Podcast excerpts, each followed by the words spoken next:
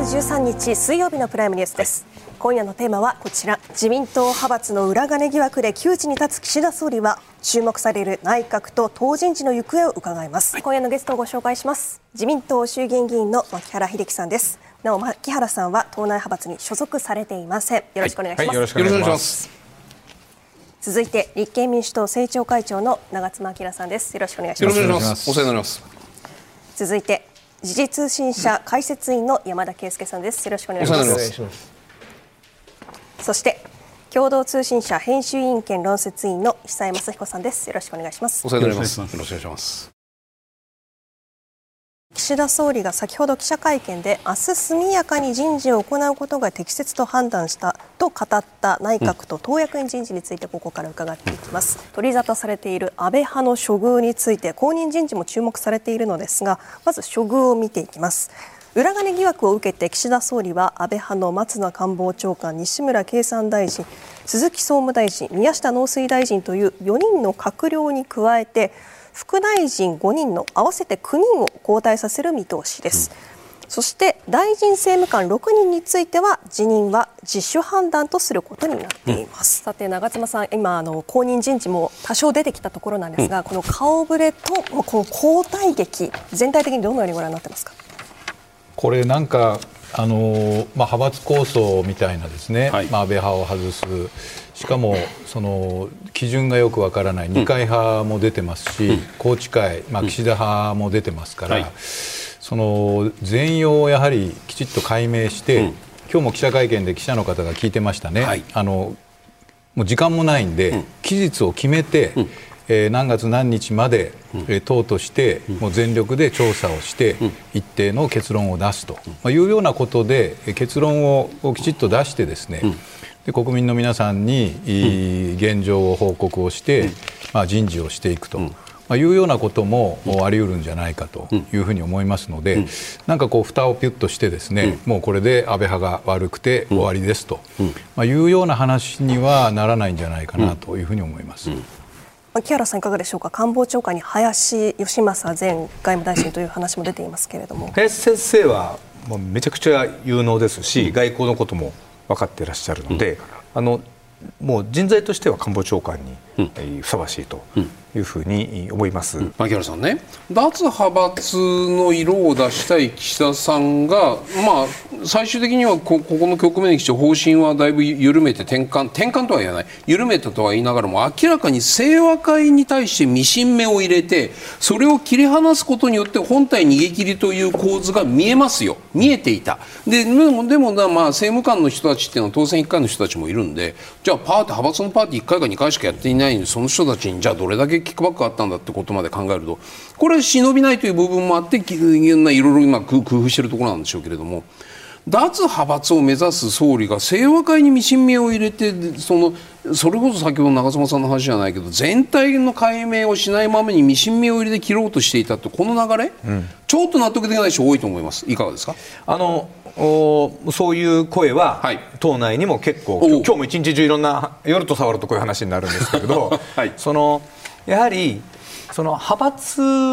に属してるって、はい。潔白だと言ってる人もいるわけですから、そういう方も含めてその派閥単位で切ってしまうと、うん、そのあたかもその派閥だけを悪者にしているように映るっていうのはその通りで、やっぱりその。えー、悪いことをした人をちゃんと悪いねと言って、うん、えー、外すっていうのは本来は筋だと思うんですね、うん、まあ、そこはあの最後は人事は総理の決断ですから、はい、あのそれは我々総理の決断として尊重しますけれど、うん、そこはあのさっき長妻先生おっしゃったように、あのやはりそれは派閥構想なんじゃないかと見られかねないので、はいはい、そこに対する責任説明責任は重くなるというふうに思います。山田さん今回党役員人事についても動きがあると見られています、うん、そうですね、うん、このお三方はいずれもまあ安倍派ですよね、はい。うん、で安倍派を外すとなると当然反発が出かねないんですけれども、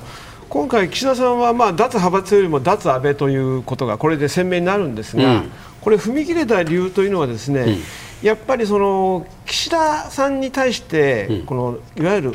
反岸田とか、うん、岸田卸の動きにならないかなるかが一番大きなポイントでうん。で、岸田さんはですね少なくとも今の状況だと、そもそもポスト岸田が今いないんですよね、うん、この安倍派は。ですからそこは見越した上で政権を守るために世の中のまあえー、ネガティブな印象もあるから、うん、ここはまあ踏み込めると、一応まあ岸田さんは見たと思うんです、うん、ただし、うん、安倍派の中でね、またこの5人衆に対する批判の声があって、そんなにもらったのかというまた別の対立構図が起きてますから、安倍派全体がやはりこの今まで政権を支えてきたほどの基盤が、安倍派自身からこう、はい、まあ、私はメルトダメルトダウンって呼んでるんですけども、だから政権にとって打撃なのはもう間違いないけれども、まあ、岸田さん、このままこの安倍派を抱えたままだともっと大きな打撃が来るという判断で動いたんであろうとは思いますが。ただ、後任でこうどういう人たちが入ってくるかということも含めて、結果的には私は岸田政権を支えてきた安倍派、麻生派、そして茂木派、岸田派という構図はもう大きく転換していくということは言えると思います。安倍派がこういう形になった後にじゃあ安倍派が来年9月の総裁選に向けてねじゃあ独自候補擁立までいけるのか。ないしは岸田に代わる人間をなんて言ったらいいんですか。自発的に、まあ、なんか組織的には動かないにしても自発的にもう岸田じゃ嫌だと。別の候補にスーッと自然にこのを寄せられるようなそんな動きがあり得るとそういう意味ですか？一つはいやそれはねまず一つ申し上げることは、はい、5人衆の中から手を挙げたら、うん、もうその瞬間にこの派閥は分裂するという宿命があった、ねうん。うん、だからそれはあってはならんぞということで、後ろでタガを締めていたのが森さんなんですね、はい。はい、でその構図で動いてますここは、しかし今おっしゃったように、安倍派の中で何か起きないかということについては、うん、5人衆と距離を置く、ある中堅の人は、これはまだ見てる段階だと、うん、つまり我々からするとなんで安倍派の中でねやっぱりもっと改革派が声を上げないのかっていう基本的疑問がありますよね。でこれについてはもう少し様子を見てからと、うん、まあ、動くかどうか分かりませんが、うん、やはりその不満が溜まっているわけです、うん、ですから今おっしゃったような形で、これはもう岸田さんじゃだめだという声を誰かが上げ出すという可能性は、これはまだ依然としてくすぶっているので、もう少し先まで見なきゃ分からない。久田さんいかがですか？結局岸田政権というのは4本柱で成り立ってたわけですよね、うん、岸田、麻生、茂木、そして安倍、うん、でもそれは世論の逆でガタガタして、今にも倒れそうだと、うん、で1本柱抜いちゃったわけですから、はい、もう倒壊寸前ということは間違いない、でその時に4本目の柱どうするんだって、で昔のこう政治部記者的っていうかね、うん、こういろんなことが起きるってこと。じゃあ非主流から持ってくるとかね、うん、まあ石破さんじゃないにしても小泉とか、まあ、そういうふうに考えるのが今までのパターンですよ。ところが結局ですね実は月曜日からこのいわゆる身体検査のリストっていうのがね、10人ぐらいもできできていたんですけども、それで大体半分ぐらいが無派閥、で残りの中に、まあ、その加藤勝信さんとかね、まあ他にいろいろ入ってるんですけども、まあ、結果的にはですね、はい安倍派全部外すみたいなことだったけども萩生田さんがあ調整をしてですね一昨日、うん、昨日にかけてまあ6人、うん。まあ、全てがほとんど残すと。うん。ということで、まあ、派内的には、まあ、萩生田さんの株が上がってるわけですよね、政務官の話ですね、政務官に関してはね、でただ一方で全体的に見れば、うん、あの安倍派外してけしからんという声もあるわけです。うん、他方、この無派閥、まあ、この今出ている浜田さんとか梶山さんではないんですが、うん無派閥の議員の人たちからはね、うん、散々その派閥の均衡で人事やっといて、うん、都合が悪くなったら急に無派閥かよということで、かなりこう冷めてる人も多いんですよ、ね、なるほど。牧原さん、今の話、はい、無派閥の議員として今の久江さんの話どうなんですか？今日も無派閥のメンバーで昼、はい、話はしてましたけれども、はい、あのあんまり無派閥に頼るのを今更という感じではないです。逆に逆に その、はい、無派閥になってる人はもともと派閥政治というのはやっぱりけしからんと思ってる人たちなので、えーまあ、そういう意味ではそのもし岸田さんが、その派閥、まあ、私は派閥脳って呼んでるんですけど派閥脳？派閥脳っていうのはですね全てが派閥があるという前提で物事を考えてしまうということなんですね。ですから例えば人事でも今のように派閥のバランスで成り立っているとかところが若手の人と話してると、うん、もうそのおそらくそういう締め付けみたいのは、うん。聞かなくなってきて、うん、それでもうそれこそ清和会でも中にはですね、はい、もうもうなくしちゃえという人もいるわけですね。なるほど。ですからそういうような意味で言うと、うん、私はそのこれからどれだけその派閥を前提としたガバナンスが、うん、えー、なくなって、うん、さ確かに自民党は変わったねと、多分評価されるのはもうそこしかないと思うんです、やっぱりまたやって派閥が前提になったら、やっぱりまた派閥か、でやっぱり宏池会のためなんだねとか、なんとか会のためなんだねとか安倍派外しなんだよねってなっちゃったらこれ自民党の信頼は絶対回復しません。これあの、はい、おっしゃる通りで、はい、で気をつけなくちゃいけないのは、うん、脱派閥と脱安倍っていうのはやっぱり違って、はいはい、やっぱりそのある方も自民党の方で指摘した方いらっしゃったけれども、うん。はい、やっぱり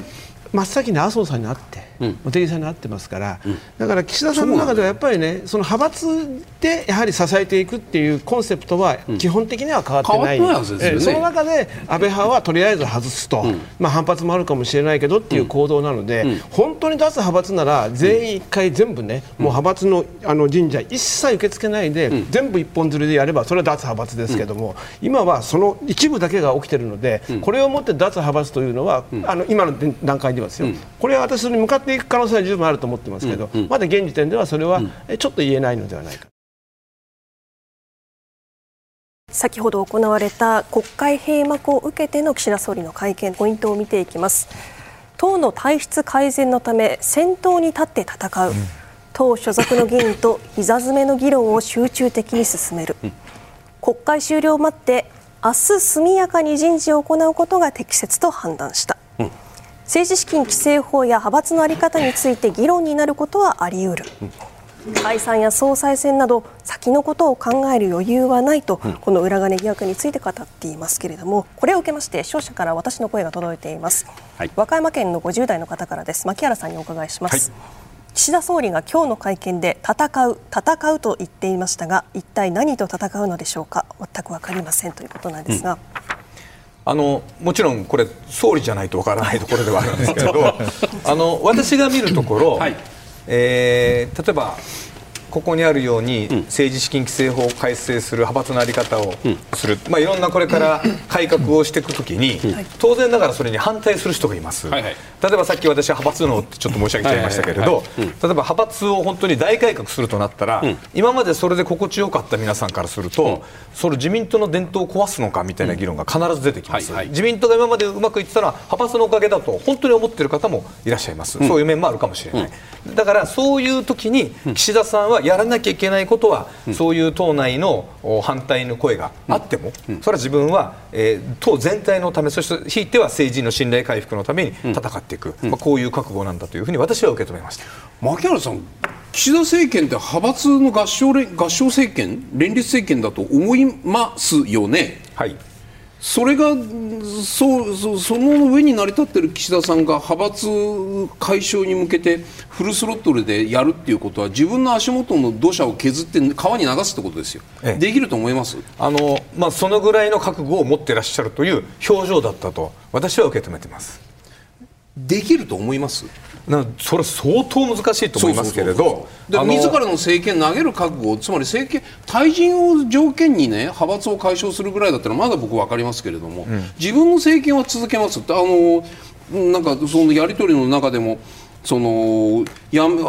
ややめるのかやめないのかみたいな総裁選挙どうするのかなんてことは先のことを考える余裕はないとかいうふうにおっしゃっている一方でじゃあ足元の地盤をこうぐんぐん削ることが政治的にね、うん、可能だと思いますか？相当難しいと思います、うん、率直に言って。うん、だけどそのぐらいの覚悟でもって、はい、えー、自分がやろうとする改革を、まあこう阻もうとするものとは戦っていくというのが私は戦っていく。自民党の古い常識や古い伝統や、あるいはそれに乗っかって反対してくるとい。う人を、えー、とにかく自分は戦って、それで勝っていって自民党を改革していく、まあ、こういう覚悟だというふうに受け止めました。長妻さん会見どうご覧になりました？そうですね。戦うっていうのは残念ながら、うん、まあ、口だけではないかと思いますね、うん、これあの、安倍派に本当に気を使いすぎ、使いすぎて、まあ、政策まで安全保障とか原発も、うん、あの安倍さんの政策を引き継いでいるという方が、今更そんなことはなかなかできないと思いますし、私が気になったのはですね会見で強くおっしゃってた岸田総理の発言で、一致結束した対応と。はいこれを強くおっしゃるんですね、うんうん、でこれは一致結束した対応を確かに今しているのは、うん、その差し障りがあるからお答えできませんと、うん、政府の立場で答えられないっていうのが、うん、あの捜査が入ってる、はい、全部の閣僚や関係者がそういう一致結束した対応をしてるんですね、ですから一致結束した対応っていうのは、もう本当余計なこと言うなと。はいいうふうに私には受け取られるわけで、うん、そしかもですね私あのこの会見聞いててすごく違和感あったのは、うん、確かに記者からの質問を受けての話ではあるものの、はい。政治資金規正法とかですね、うん、まあ、そういうようなことの在り方について、うん、まあ、つまり再発防止みたいな話もちょっと触れられたんですよ。これどう考えてもおかしいのは、これ非常にまあ日本の政治に対する企業団体献金パーティー券の規制は緩いものの、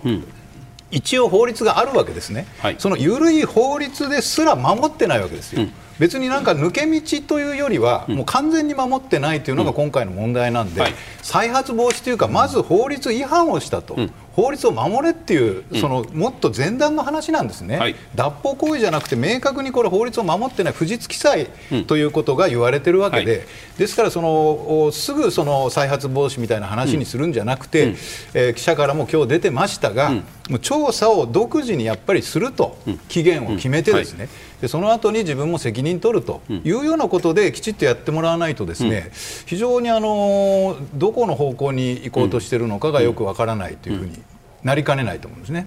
山田さん今日の会見どう見ました、うん、あの今おっしゃったことから、うん、長妻さんおっしゃったことから申し上げると、はい、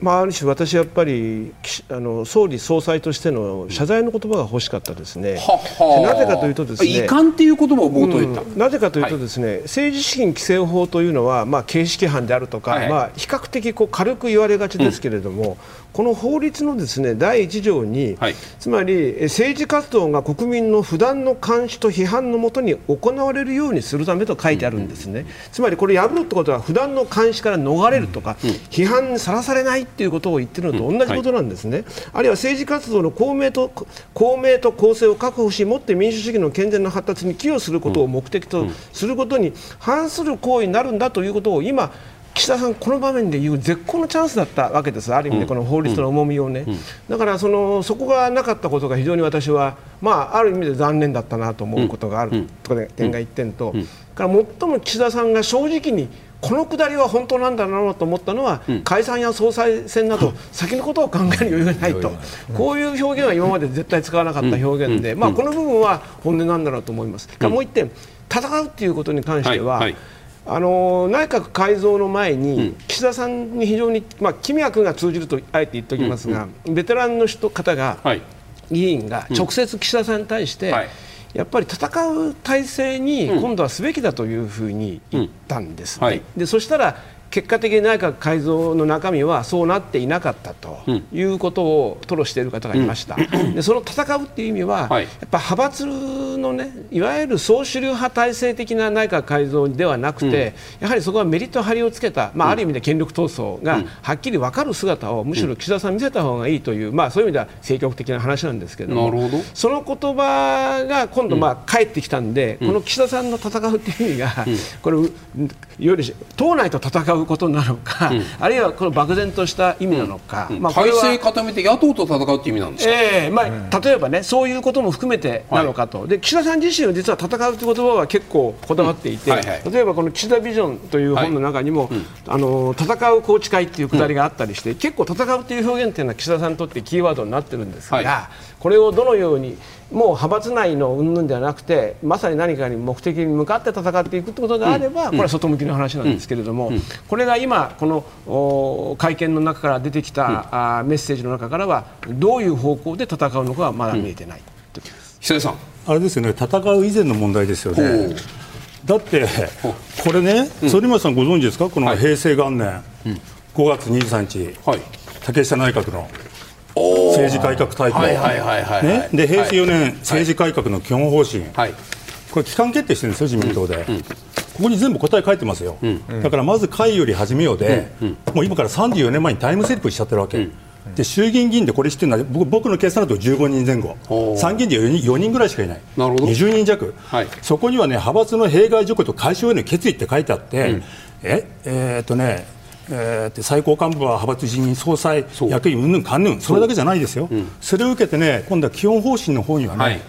派閥の推薦はね人事で認めない、はい、派閥による資金調達を制限する、うん、党中心の候補者選挙と選挙支援体制を確立する、うん、だってもうやるべきこと全部出てるんですよ、当時。もう、はい、この時にどれだけ議論をして、どれだけ大きくニュースになったか、うん、もうほとんど今、議員がそれ知らないし、うん、私はね、うん、よもや岸田さんがこれをね読んでないってことは信じたくないけれども、もう何をやるかって、ここに全部書いてありますわ。これを前提でやらなきゃいけない、戦うも何もないですよ、戦う前のすごろくは今、戻っちゃったん。だ、もう一回これ読んで、ここから議論スタートですよね、これ、これ守りましょうって、戦う以前。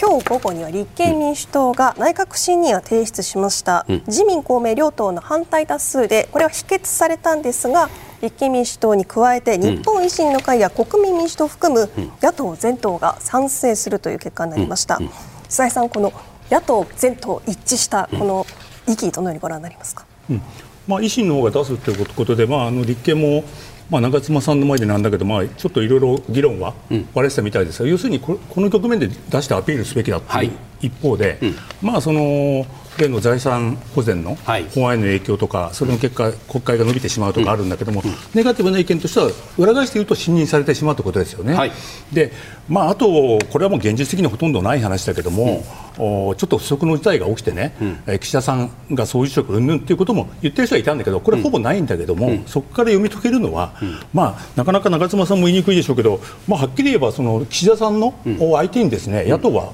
戦って、いろいろその世論に訴求していきたい、アピールしていきたいというのが多分野党の、まあ、本音だと思うんですよね。だからまあただその不信任を出してアピールするという意味においてはまあしかも野党が揃ってってことはまあ効果があった、うん、っていえばあったと思いますね、うん、やっぱりこれこう全体揃ったっていうことはなんかえらい久しぶりな感じがするんですけれども、うん、でもそれ表裏の関係でね岸田さんの不支持率が70%をね、はい、FN でも超えたりとかして、はい。はい、この局面でねいくらその与党にすり寄ってるうんぬんかんなんて言われてるような政党でもね、やはりこれはあの是々非であの不信任には反対したそんなこと言えないですよね。なるほど。いやどう考えても世論見たらね、まあ、だからそれが一緒に組んだからといって今後ね野党が一つのまとまりでいくかという話とは違って、ここはまあ束の間の、ある意味同床異夢だってことですよね。はい、はい、長妻さんいかがでしょうか？そうですね。あのこれまでこの前のあの補正予算について、はい、まあ、野党でこれ賛否がばらけましたよね、うんうん、で今回はあ野党が一致結束して、はい、えー、不信任案賛成と、うん、まあ、いうことになったというのは一つあのまとまりがあ出てきたというふうに思います。うん、で我々としてはですねやはり一つ気になってたのが財産保全の法律なんですね、はい、これ不十分なんですが、まあ、不足にですね財産保全、一般保全を担保するような一応条項が入ったので。これはまあなんとか成立をさせたいということで今日お昼にですね、はい、参議院の本会議でその法案が成立したとい。うのを見極めて、正式にですね、出すということを表明してその法律の成立に影響が出ないように。というようなことで、まあ、こういうことになったわけですけれども、まあ、いずれにしてもですねあの今後来年も通常国会がありますし、まあ、閉会中もですね、まあ、いろいろな街頭活動、地元活動がありますので、はい、徹底的に今の政治と金の問題、我々追及をしてですね、うん、国民の皆さんにもう一つのその政治と金の本質問題とい。うのが実はあってですねあのやっぱり日本は企業団体献金やパーティー券の規制が非常に緩い国なので、はいこの予算編成、予算配分は金次第と、うん、つまりパーティー券がたくさん売れたり、あるいは企業団体献金がたくさんもらえるような分野はい。つも予算が優先配分してしまう、うん、なるほど。ところが非正規雇用対策とか、少子化対策とか新しい産業分野、うん、なかなかお金が集まらないところはいつも後回しになると、これが私たちはですね、日本の政治の最大の問題の一つだと思ってますので、去年の6月に企業団体献金全面禁止法案国会出してるんですよ。はいでパーティー券も含めて企業団体に売ってはだめだという法律を去年6月出して、え公の審議拒否でまだ審議されてませんけれども今、継続審議になってますんで、なんとか他の国でもあの個人献金だけでやってくる国はかなりあるんでですね、まあ、そういう抜本的な解決対策も訴えながら、徹底的に金権政治、昭和の政治を変えていきたいというふうに思います。はい、ここで東京都の30代の方から私の声いただいています。うん、立憲民主党にもさまざまなグループがあります。安住国対委員長の一件もあった以上裏金疑惑は自民党だけの問題なのかと疑問に思います、うんうん、立憲民主党として党内で類似するようなことはないのか調査し有無をはっきりとして自民党との違いを示した上で追及することが国民の信頼へとつながるのではないでしょうか。こういったご意見も来ていますさん。これはですね、うん、まず我々あの党としてパーティーをやったことはないんですね。ということとあのそういう裏金みたいな話っていうのはありませんのでですね、うんうん、ただそのケアレスミス、はい、基本的にやはりその収支を間違えるということは時々ありますので、うん、これは真摯にその背景も含めて、うん。えー、自ら誰かから指摘される前に公表するということで、まあ、今回の件もですね、そういうような対応をしておりますので、えー、我々としては企業団体献金の規制をきちっと厳しくすると、法案も出してますので、まあ、そういう姿勢で取り組んでいきたいと思います。牧原さんね、はい、維新はだからずっとこれまでもその「や」でも「よ」「言う」でもない「言う党」とか言われて、まあ、その独自の路線で自民党とも独特の距離感特に安倍政権菅官房長官菅政権の時においても維新と自民党の関係というのは全然悪くなかったです、まあ、自民と維新の関係はでもこの不信任によってどう変わりうるのかさらに国民との関係もトリガーの話がこう進んでいたわけでそういうしかも何かがあった時に自民党は国民の衆議院よりも参議院なしはひいてはその後ろにあるその4三別、うん、労働組合の応援というものを総選挙を見たときに絶対に引き継い引き込んでおきたいという、まあ、そういう思惑絡みというか思惑見え見えのその自民党と国民自民党と維新の関係というのがあった。中での不信任の賛成。これは今後の自民党のね総選挙戦略とか対国民の戦略対維新の関係に影響を及ぼすかどうかここなんですよ。あの、はい、もちろん不信任を、はい、その2党の方が、うん、えー、されたというのは非常に重いことだというふうに思います。うん、あの決してその選挙で協力するとかいうことを、はい、私たちそこまで考えているわけではないわけですね。はいうん、で現実その国民の方はバックに連合の方がいて、それは自民党とはそういうところは対決してくるんだとはっきりおっしゃってますから。あのそんなに簡単なことではないと思ってます、うん、他方でその両党は是々非々だと言って、うん、えー、その時その時補正予算のことですら、うん、これはこういう理由で賛成すると、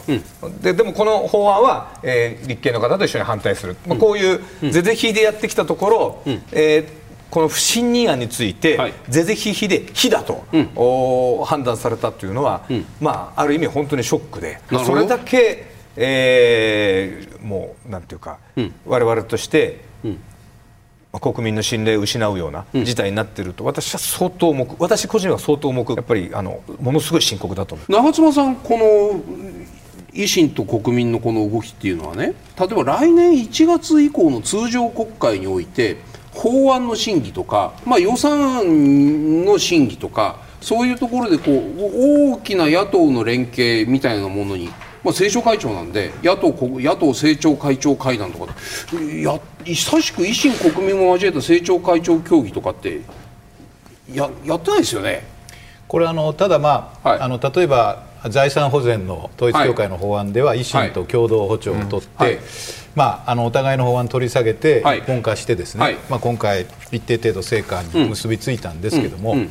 まあ、来年は非常にあの政治の流れを変える大きなチャンスがやってくると思うんですね、はい。うん、まあ、いわゆる金権政治を変えると、はい。はい、まあ、そういう意味ではまずはこの、うん、明日もですね、うん、国対ヒアリングということで、はい、えー、このパーティー含めた裏金についてあの徹底的に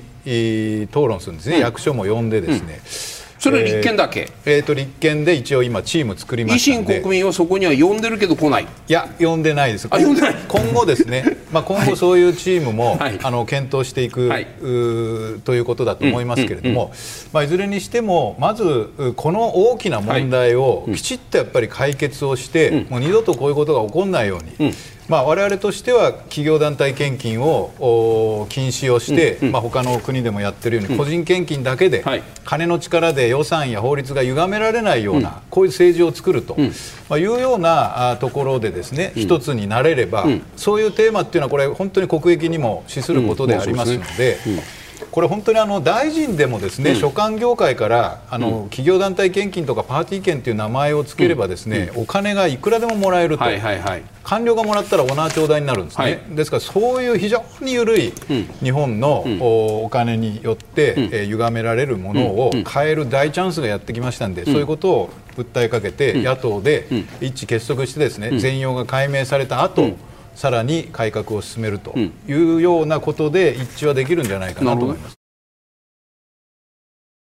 速報入ってきてますね。はい、今ですね、閣僚人事ですね。はい、こちら、はい、えー、っとですね、今西村経産大臣の後任に、うん。うん、えー、っと斉藤健前法務大臣が内定したと今速報が出ています。はい、また宮下農水大臣の後任には、うん、坂本哲司議員、元内閣担当大臣ですね。はい。が出ているということですけれども、今映像が出ています。佐藤斉藤前法務大臣は、うん、えっと新しく経産大臣になるということです。山本さん、斉藤健さん、無派閥ですよね、あのー、坂本さん、えはい、まあ、比較的最近お会いしましたけど、はい、斉藤さんには、はい、まああのまあ、そもそも経産省ご出身であると。で斉藤さんに関しては、うん、まあ、西村さんと比較ということはあえて別として、うん、経産省出身の,、その国会議員の中で最も経産省で評判のいい人であったと、まあ、しかし、それが本当に閣僚としていいかどうかは別ですけれども、ただ、あまりにも、まあ、その古巣であるということがありますから、はい。はい、だから、まあ、あえてここでは別のポストかなということもあったんですけれども、ね、まあ、西村さんの後ですよね、えー、西村さんも経産省出身。そうですそうです。経産省出身の後に無派閥の経産省出身を当てがうみたいなね、えーえー、まあ、一時その斉藤さんに関してはその官房長官説もありましたけれども、はい、まあ、おそらくこれは首席秘書官の島田さんはやはりこの経産省ですから、はい、まあ、あまりにも経産省シフトになりすぎることもあったんでしょう。ただあるこの林さんの人事が固まったときに、斉藤さんの可能性、何かの入閣の可能性はあるのかと、総理周辺に当てたところ、えー、この方は林さんはもう初めからね、うん、総理は実は決めていたと、まあ、うん、その人曰くです、はいはいはい、で一方で斉藤さんに関しては、まあ、我々取材の時にこう探りますように、うん、まあありうるんじゃないですかと言ってましたから、まあ、入閣はあると思ってましたが、うんうん、経産省であるということは私自身はちょっと言わ、まあ、むしろ農水も熱心なのでね、農水省かなと思ったりはしてました、ね、農水大臣やってましたよね、斉藤そうです、むしろね、ね。あの、はい、もちろん古巣のこともあるんですが、はい、非常に農水行政に関しては、はい、あの持論を持っていらっしゃる方、ただ、農水省に対する意見と、ご自身の持論はかなり離れてましたから、まあ、そこは、あそうならなかったと。久井さん、坂本農水大臣って、なんか感想あります？坂本さんは確か森山派ですよね、はいはい、森山派は新聞記者出身で、うん、熊本の方で。はい、であれですよね。森山自体は今回の問題からは一応外れた形になってますし、うんね、でまあ、その斉藤健さんにしても、まあ、大体あれですよね、うん、この月曜日から、あの身体検査やってた人ほぼ順当じゃないんですか？なるほど。でまあそう実際まあ本当のところ言っちゃうと一番難儀したのが、はい、あの官房長官なんですよね。はい。でまあ、一応林さんってことなんですが私が知る限り23人断ってますからね、うん。うん、でまあ、その結果あこうやって当てはめてるんですが、うん、ただこの話の肝はねどこのはい、あのポストに誰が来るかじゃなくて、先ほど申し上げた通り、党内の基本構造の理系学が一本の柱が通って変わったわけなのでそれを別の形で補強して、リニューアルして基本構造の地盤を変えるのかどうか。それを見てたんですけども、うん、それははないですよね、うん、今のところ、で具体的に言えばどういうどういうことか、それは河野太郎さん、すでに入っていますけれども、極端に言えば、基本的に石破さんね、あるいは小泉さん、はい、あるいは野田聖子さん、はい、含めて、はい、いわゆる先のもう一度この立て直しを含めて、近未来の性的になる人たちを入れるのかどうかっていうのを注目したんですけど、どうもやっぱりはっきり言って、ちょっとこう、場当たり的にやってるので、なんとなくパッチワークしてるって感じですよね。官房長官でね森山さんの名前出てませんでした？出てましたね。総務会長、うん、ね。森山さんはこうそういう意味で言うとまさにその森山派から坂本さんがね入るぐらいで派閥としてのその政治のお金の問題というのもまあないだろうと。ご本人もちっちゃな派閥ではあるけれどもその意味においては比較的こうなんて言ったらいいんですか？おもねるタイプの人ではないというような印象もある中で、うん、こういう人官房長官いいんじゃないかっていう声結構聞こえてたんです。けどそのあたりはどういうふうにご覧になってました？うん、ただね、はい、これ松野さん、広川さん見ても分かる通り、はいはい、まあ、10日間以上ですかね、うん、まあ言葉はあれですけど、まあ、ちょっとサンドバッグみたいになっちゃって同じ言葉を繰り返せば繰り返すほどどんどん減点になって支持率が下がっていくと、まあ、ね。まあ、なんとなくそういうイメージでしたよね、もうサンドバッグ状態で。うんはいはい、でそうなってくると、この官房長官、うん、1日2回ですよね、はい、11時と午後4時でした大変ですよ。そうなるとね、うん、まあ、もう一方の名前もあえて言いませんけども、この官房長官候補で、はい、これはね、もう専守防衛。要するに政策からいろんなことが含めてね、うん、ちゃんとこなせる、うん、そういうことで言うとやっぱり、その林さんとかね、うん、その加藤勝信さんとか、はい、一般的に見たら、少しこう冷たく見えるかもしれないけども、まあ、冷徹にというかですね、事務的に、えー、まあ、答弁するというかですね、ちょっとこうまたここで失言があったり、ちょっとまずいなと、ただ一方で、例えば林さんは例の岸田派のね、お金のね、プールの問題というのが今報じられてますので、そういう意味でちょっとまたそこでどういうふうに、あの攻防があるのかなというところはややあの注目点ですよね。FNN の世論調査では、この自民党の派閥について、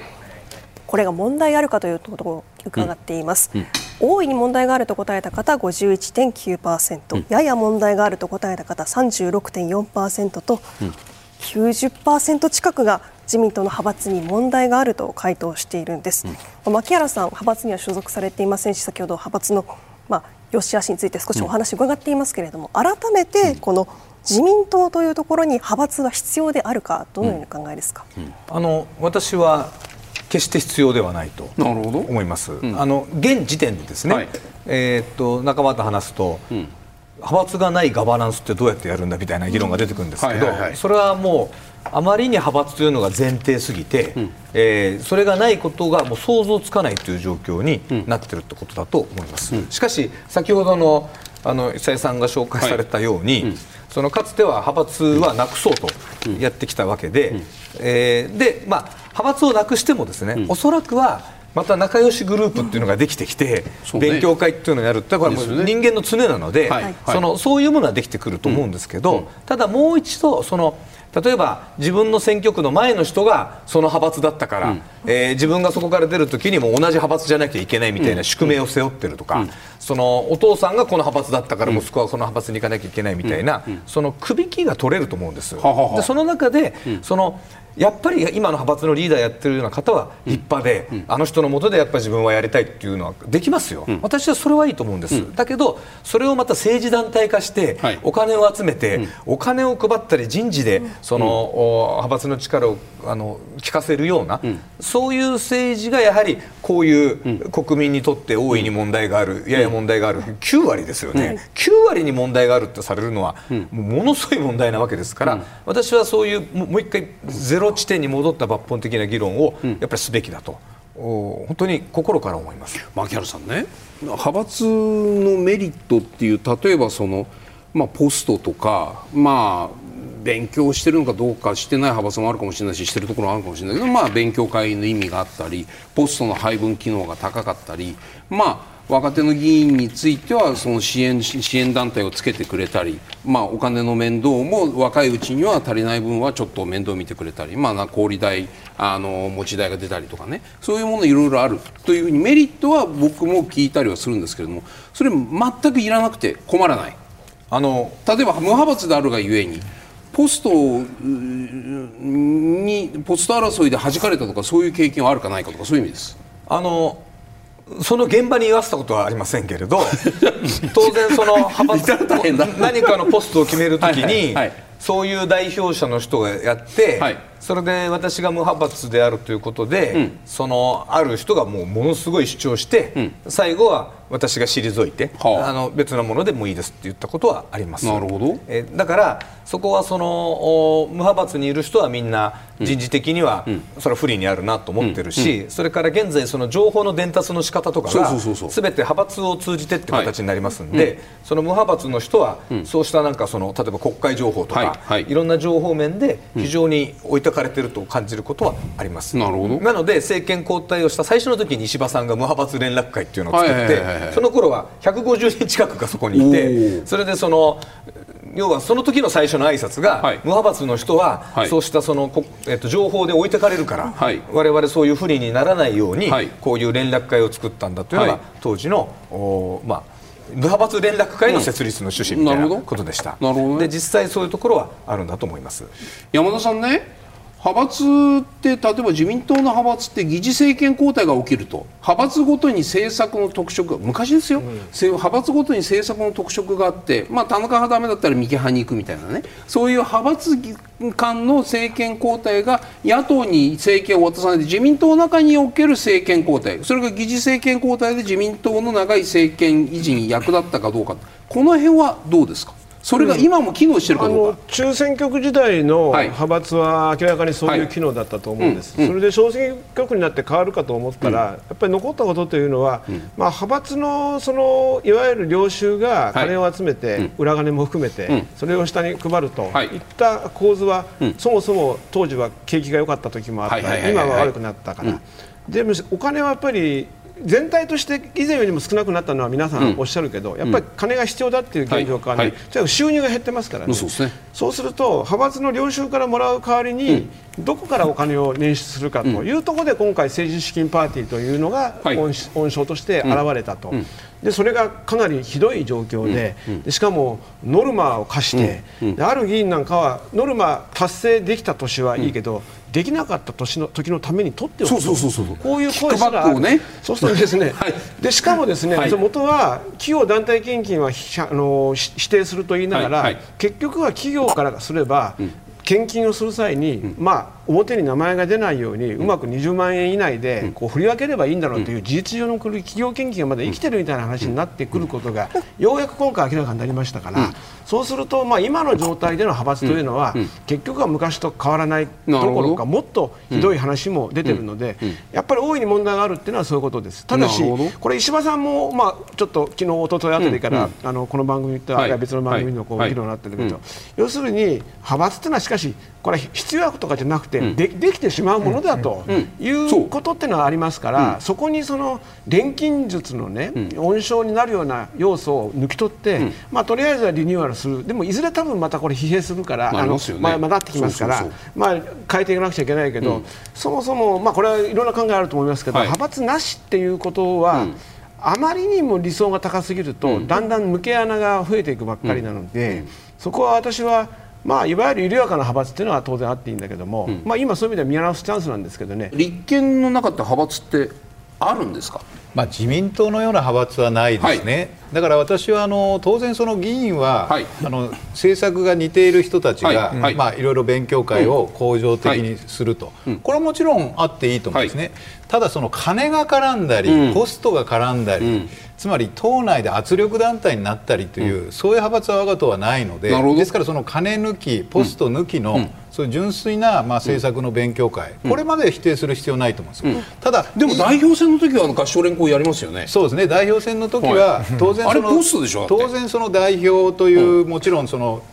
自分たちの政策に基づいて、はい、まあ、こういう政策を掲げる代表を選ぼうと、はい、まあ、政策本位でやってますから、まあ、金が飛び交うこともありませんので、はい、ただですね、今この段階でこの派閥の議論をするっていうのは私違和感あるのは、つまり今これだけ金銭スキャンダル起こってるわけですよね、で派閥はまあしょうがないね必要悪だねと、こういうことも起こってまあしょうがないんだねっていうふうな議論に持っていくのは危険だと思うんですね、つまり今回の話は、あの当然背景はいろいろありますが単純な話で、はい、法律を守ってないと、うん、簡単な法律を守ってない、うん、つまり全部書きなさいと、うん、収入はですね、はい、支出も、これ簡単なことなんです、それを全然やってないと。はいこの話なんですよ、不実記載なんですよ、うん、ですからこの話を徹底的にやっぱり解明をして、うん、調査をさせないと、派閥の是非論とかそういう議論にしちゃいけないのね。是非論になってくると、はい、それは必要悪だから自民党もこれしょうがないんだね、じゃなくて、その前の段階でその簡単な法律を守ってないと。はいじゃあ一体その自分のポケットに入れたとしたら、それ一体どこに使ってんのかと、これ脱税になる可能性あるんですね。あの雑所得になりますので、ですからそういうような法律違反、国民には増税と言っていながら、自分たちは脱税かというような疑いがかけられてるんで、まず派閥どうするっていうこう論に多分自民党も持っていきたいと思うんですけども、そうじゃなくて。単純な法律違反、はい、脱税の疑い、うん、これをちゃんと調査しろと、うん、まずはこれを解明した上で、うん、派閥の議論もしていいと思うんですね。なるほどね。内閣支持率見てみます。はい、はい。支持しないと答えた方71.9%、うん、支持すると答えた方22.5%ということで、うん、今、内閣支持率最低を更新しているわけなんです。はい、では、野党にその注目がいくのか見ていきますと、うん、立憲民主党、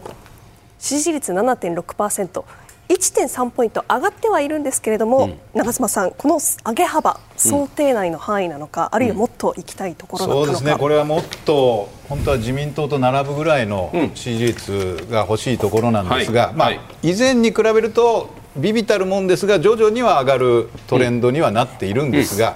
やはりあの野党が乱立しているということもありますし、はい、その中で我々が、少し埋没感があるのかなという反省もあるんで、やはりあの政権をきちっとも目指すということを、申し上げた上でですね、はい、あの政権政権構想を、まあ、打ち出していくと。まあ、いうような形でですね、うん、まあ、メリハリつけたこれから活動をさらに加速をしなきゃいけないなというふうに思ってます。特に今回の政治と金、金権政治を変えるということをですね、立憲が先頭を切って、その道筋をつけるという成果を上げられれば、私は劇的に日本の政治も変わるし、我が党の状況も変わってくると思いますので、それは全力であの取り組んでいきたいと。長妻さんね、ちょちょっと古い、2009年、もう消えた年金事件で政権奪回が目の前にあった時のこれ時事の世論調査なんですけど山田さんね。この時は政党支持率自民党15麻生内閣の末期ですよ、自民党の支持率が15.1で民主党が18.6民主党18あの時のことをちょっと長澤さん思い出してください。あの頃の18.6%の民主党の勢いと今のいくつ？7.6%の立憲民主党。何が違うんですか？やはりですねこれ一つは、うん、あまあ野党がこの時はもう大きいものが民主党というのが一つどーんとあったと、どっちですかとい。うような、まあ、選択肢ということと、あと相当あの我々のですね、あの政策というのも評価をいただいて、まあ、年金や、あるいはあいろんな農業政策とかですね、はいうん、えー、あるいは税金の無駄遣いとか、うん、まあ、一定程度それは進めることできましたけれども、はい、まあ、そういうようなことや、うん、あと私も取り組んだの消えた年金問題というですね、まあ、そういうことも直接国民の皆さんにダイレクトに響くことにおいても、自民党は我々の追及にですね、そんなのはあの国民の不安を煽ることだと、突っぱね突っぱねていたんで、かなり国民の皆さんも変えなきゃいけないという思いがすごく強かったというふうに思うんですね。久井さん、この時と今、何が違うんですか、うん、その前にその派閥のね、はいはい、問題ってこれ、はい、野党にもちろん一義的には自民党がね、うん、この脱法行為をやってですね、はい、これだけの裏金疑惑っていうのがね、うん、それ自体はそれが一番問題、うん、それはもう一義的にそれはすべてなんだけども、さらにね、政治的なことでちょっと言いますとね、私は野党にもね、まああの間接的な責任というかね、どういうことですか？つまりね、ちょうどね、1994年の1月ですよ。細川森弘さんと河野洋平さん、これで今の小選挙区比例代表並立制、そしてこの政党助成金、い、わゆる政治改革政治改革関連法がその年に成立するわけですよ、この時に想定していたものは何かというと、これができたら二大政党に近くなるので、自民党から派閥がなくなろうななくなるだろうという前提でこの法律の立て付けができたわけ。なるほど。ところが、野党はこの2009年自民党が悪かったから、まあ、民主党が取ったって部分もあるんだけども、はいはい、それを除けばですね、うん、基本的には野党が弱かった、うん、そうするとどうなるか、うん、政党助成金は自民党は強いですよね、政党助成金は党本部に入る。そして各支部に行く、おのずと派閥自体のお金を細る、はい、ゆえに派閥はパーティーをやってお金を集めなきゃいけない、それはどなぜかといったら自民党が一強になってしまって中で権力闘争を始めたわけだから。派閥が大きくなるためにやるということです、それは決していいことではない、まして裏がない、よくない、ところがその背景にはやっぱりこの小選挙区比例代表並立制が想定した2.5政党というか二大政党というかですね。そういう形になっていない、それが証拠にですねこの反町さん見てください。立憲以下共産党まで全部合わせると多分23.7%ぐらいですか？なるほど。24%弱じゃないですか、うんうん、つまりねこれまとまれば基本的にこの制度に合致していくってことなんですよね。だから野党のどこが悪いではなくてこの制度と国民の政党支持分布に大きな乖離があるってことが最大の問題なんですよ。政党の支持分布なんですか？それともなんか勝意にこだわって一本一枚になれない野党側の各党のエゴが悪いのかい野党じゃないですね。違う。なぜかといったら、はい、支持する人たちがいて政治家が生まれ政党ができるわけです。なるほど。だからどこの党がいい悪いじゃなくて下半身があって上半身があるわけです、なるほど。そうしたら野党は野党でしっかりとした下半身を作るような土台を作るべき、うん、あるいは作れないのか、うん、それがこの状況ということですよね。今のこれね、はい、あのまずは我々野党、立憲民主党をもっと力強くならないというこういう反省を持ってやらなきゃいけない、これ前提ですが、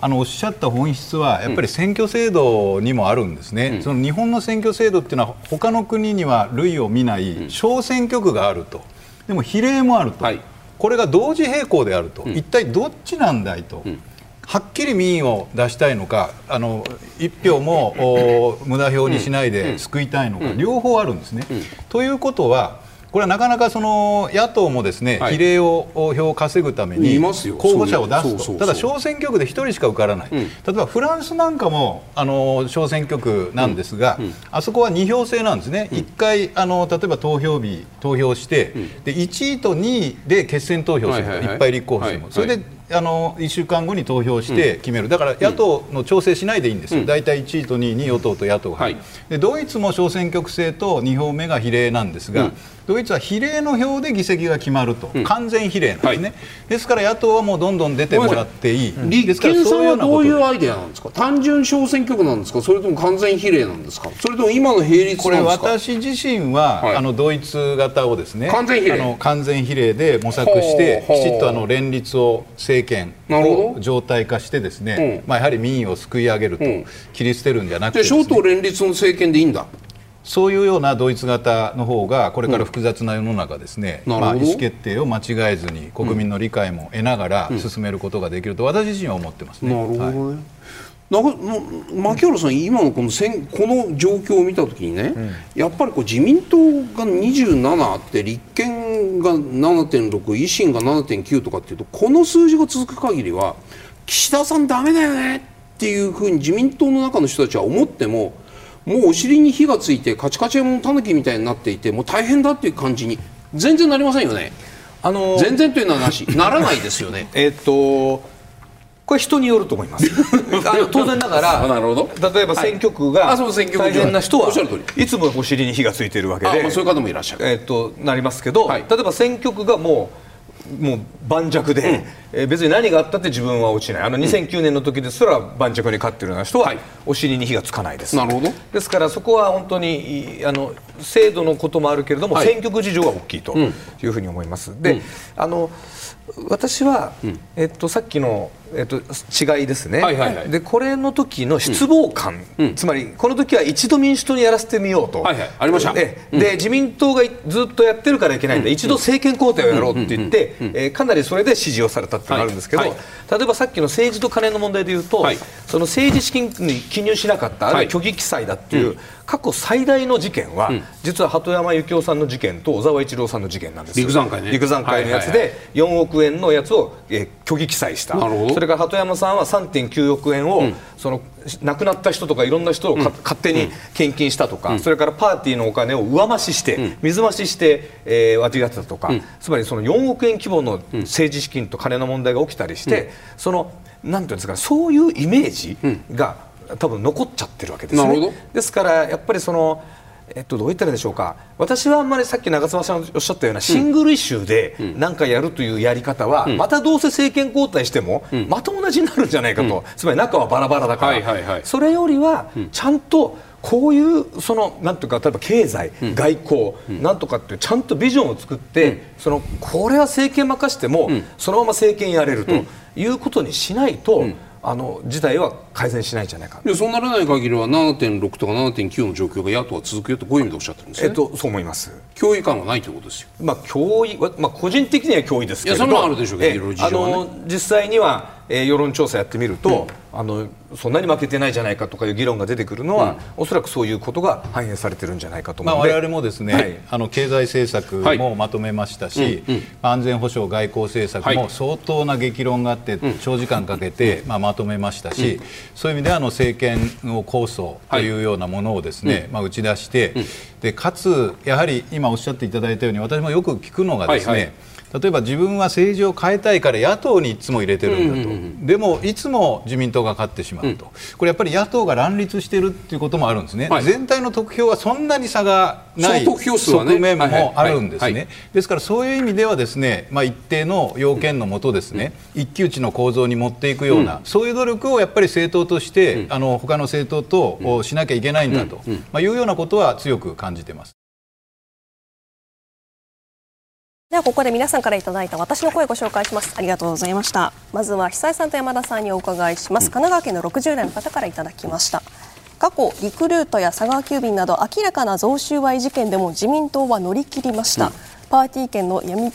裏金問題程度がそれほど大きな問題になるとは思えません、うん、総理が変われば自民党支持率は戻ると思いますというご指摘なんですがいかがでしょうか、うん、まず、うん。まあ、あの誰がなるかによるんですけど、はい、支持率が上がらない人には変えないでしょうから、うん、やっぱり支持率は上がるんだろうとは思いますけれども、ただ、まあ、その乗り切るということで言いますとね、やっぱり今回の派閥の問題というのは政治資金を集めるそのことが、まあ、不正の温床になってたということになると、うん、やはり自民党も野党も含めてで何らかのこう改正案当然出してくると思うんですね、うん、そうすると例えば派閥のパーティーというものが資金源になるような仕組みはおそらく変わっていくだろうとすれば、これから各派閥はかなりある意味で資金不足になると思う。そうすると派閥の役割っていうのはおのずと小さくなるしまた派閥にいてもメリットがないという人が増えてくればだんだんだんだん派閥の役割がこうあの溶解していく、まあ、メルトダウンしていくと思うんですね、でその状況の中で、じゃあ今まで通りの選挙が自民党できるかっていうところに一つの試練が来るから、そこで初めて乗り切れるかどうかが問われるということだと私は思います。はい、久井さんいかがですか？やはりですね自民党というのはそのある意味その、まあ、社会の一つの断層とかいろんな人がいるっていうことですよね。うん。それは老若男女を含めてですね、はい、その支持が広いということ、うん、でそれはまあ派閥にもつながるんだけども、うん、結局、派閥があるなしにかかわらずこういう時には自民党はね必ず若手、中堅とりわけ若手からですねこのままじゃだめだということでね、いろんな声が上がって、そして党内改革が行われ、そしてトップを変え、ということをやってきたわけですよ、つまりこれは自民党のその純然たる組織政党じゃないもんで、逆に中で振幅が起きるという、そこは自民党のある意味強みなんですよね、でも今回も、まあ、それで乗り切るのかどうか分かりませんけれども、やはり派閥を解消したらですね、少しピラミッド型のその時にはトップの指揮が問われますよ、そういう政党にやっぱりこうなる分岐点だと思いますね。はい。長妻さん2枚あります。福井県の男性から。長妻さんにお聞きします、えー、次期政権選択選挙に勝利した場合本当に日本の政治をしっかりまとめる自信は立憲民主党はありますか？自信があるとおっしゃるならば前政権つまり前の民主党政権です。前の民主党政権とここが違うということを教えてください、これですね、うん、あの民主党政権ですね、はい。はい、あの政策の私は方向性は正しかったと、うんうん、今でも思ってるんです、はい、ただどう考えてもこれ言い訳できないのは、うん、政権与党にもかかわらず、うん、党が分裂したと。それ消費税で小沢さんが出てたこと？そうですね。あのそういうようなあのことがあって、はい。はい。はい、まあ、いろんなこれ問題が、あのそこで反省をして、うん、第三者の方にもですね、うん、入っていただいて分析をして、うん、で我々も分析をして分厚いレポートをそれぞれ、はい、あの作って、はい、それぞれの議員が腹に落ちてますんで、ですから党内でですね、もう一回決まったことについては、バラバラな発言というのは今なくなってますので、きちっとあの政権運営ができるという自信を持ってますし安全外交保障、安保外交それねもう一もう一つメールしてるんです、はい、神奈川県の女性から、はい、こういう問題は派閥とお金の問題ね。こういう問題が起きると突然元気になる立憲民主党ですが外交安保など重要案件では存在感があるようには見えません。政権を任せることは大丈夫なんでしょうかってこういうメールですこれどうしてもですね、うん、野党が外交安全保障政策をまとめて発表して記者会見もしましたが、うん、ほとんど報道はないんですね、やっぱり野党の政策っていうのはすぐ実現できないということ。ただ、我々地道に訴えてますが、はいはい、我々としてはですね防衛力、うん、これ、メリハリつけて増強するべきところはする、はい、で日本が一番足りないのはインテリジェンスの分野で、情報収集能力が圧倒的に足りない、専守防衛の国だからこそ、長い耳を持つというようなことをまとめておりますので、ちゃんと骨太のあの政策を打ち出してますので、ぜひご覧いただければと思います。はい、続いて牧原さんにお伺いします。栃木県の40代の方からいただきました。小選挙区制度に伴って比例復活がある限り執行部に意見を言えない、国民に背を向けた政治家が多いと思います、選挙制度を見直す機会にはなりませんか、あの比例復活があるから執行部に物が言えないっていうことはないと思います。小選挙区があると物言えないっていうのはよく聞きますよね、はい。あのそこは比例復活あるないっていう話じゃないです。昔みたいに順位を全部決めたって参議院の全国比例みたいだとそういうところあると思いますけど、今は違いますもんね。今は違うのであのそもそもその前提が違うとは思います、はい、で選挙制度の見直しはさっきから出てるように、はい、やっぱりいろんな考えがあって、自民党の中でも中選挙区の方が良かったんじゃないかとか、いろんな意見がありますけれど、これはもう与野党あるいは有識者の方を入れて、あの私はもっと恒常的にどういう選挙制度が一番いいんだという議論は、あのすべきではないか。小選挙区制度によって執行部の力が強くそれぞれの選ばれている小選挙区選出議員がものを言いにくくなっているというこの現象よく指摘されます。それはどうですか？要するに指名権が党本部が持ってるから、総裁幹事長が強いんだ、はい、ここは？あのえっ、ー、と当然ながら執行部が強いことの原因の一つが、その最終的な公認権を持っている、はい。はい、ここにあるのは間違いありません。はい